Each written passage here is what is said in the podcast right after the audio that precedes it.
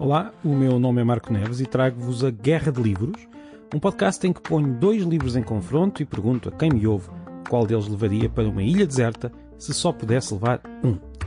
Hoje trago dois livros desatualizados, mas que não me importaria nada de levar para a tal ilha deserta. O primeiro livro é um Atlas, mas um Atlas um pouco diferente daquele Atlas que talvez tenhamos na cabeça. É um livro que os meus pais compraram nos anos 90 e que tinha todas as estradas da Europa. Ou seja, não era um Atlas político ou geográfico, mas um Atlas para percorrer a Europa de carro. No fundo, um Atlas para quem gosta de fazer as famosas road trips, neste caso não pelas estradas dos Estados Unidos, como temos num certo imaginário de, de, que vem dos filmes e das séries, mas pelas estradas da Europa que são bem interessantes, provavelmente bem mais interessantes. Hoje, com as aplicações de GPS nos telemóveis, eu olho para aquele calhamaço e sorrio um pouco. Como é que seria andar pelas estradas da Europa com o peso daqueles no carro?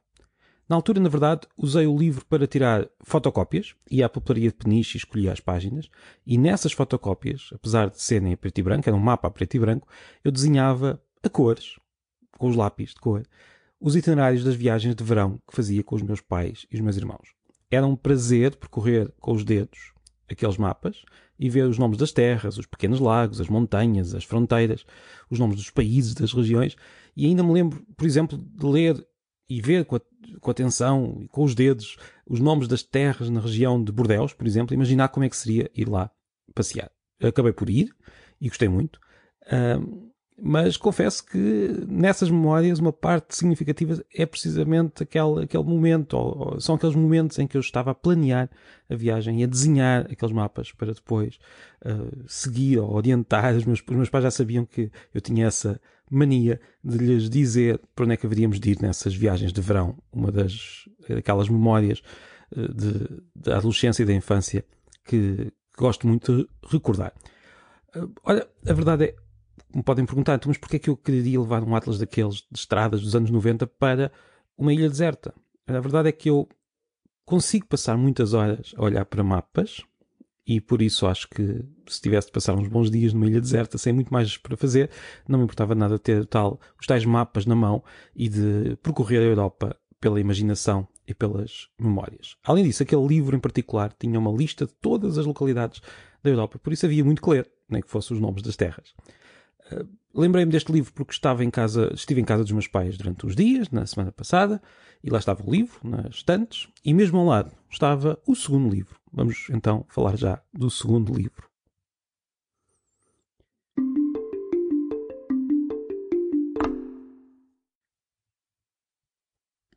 Este segundo livro tal como as estradas da Europa dos anos 90, está, está desatualizado. Mas não é um livro de estradas, é uma enciclopédia. São vários volumes, aliás, é um livro em vários volumes. É uma enciclopédia que o meu irmão fez em fascículos nos anos 90. Uma enciclopédia sobre dinossauros. Foi na altura da grande loucura do Jurassic Park, uh, do, do, filme, do Parque Jurássico. O meu irmão Diogo adorava dinossauros e por isso fez aqueles fascículos, fez aquela enciclopédia e ela lá estava, ao lado do Atlas. Mostrei ao meu filho Matias, ficou também agora, já na terceira década do século XXI, maravilhado com aqueles dinossauros. Ele está precisamente na fase de adorar os tais bichos. Olha, esta enciclopédia está desatualizada, o que é curioso. Afinal, os dinossauros já desapareceram há muito tempo, muito antes de qualquer enciclopédia, mas está desatualizada porque hoje sabemos mais sobre os dinossauros do que na altura. Sabemos, por exemplo, que muitos têm penas e por isso aquelas figuras já não são bem as figuras reais por que razão haveria de levar eu uma enciclopédia de seis volumes sobre dinossauros para uma ilha deserta? Seria uma forma de entreter o meu filho. Uh, o outro filho já tem outros, outros interesses, não propriamente dinossauros, mas o Matias gosta muito de dinossauros e ficaria quieto ali a olhar e a folhear a enciclopédia e mesmo desatualizada aqui e ali. Tem muito que, tem muito que, que, que nos ensinar sobre, sobre aquele, aqueles animais que não deixam de ser fascinantes até para adultos, porque controlaram a Terra e desapareceram. Quase todos. Ainda alguns aqui ao nosso lado, quando olhamos e vemos eh, descendentes de dinossauros, quando olhamos para um pássaro ou para uma galinha. Enfim, os fascículos foram já agora comprados na papelaria do meu avô Manel e da minha avó Gisela. Eu hei de falar mais dessa papelaria. Eh, há muitas histórias para contar e foi lá que encontrei muitos e bons livros.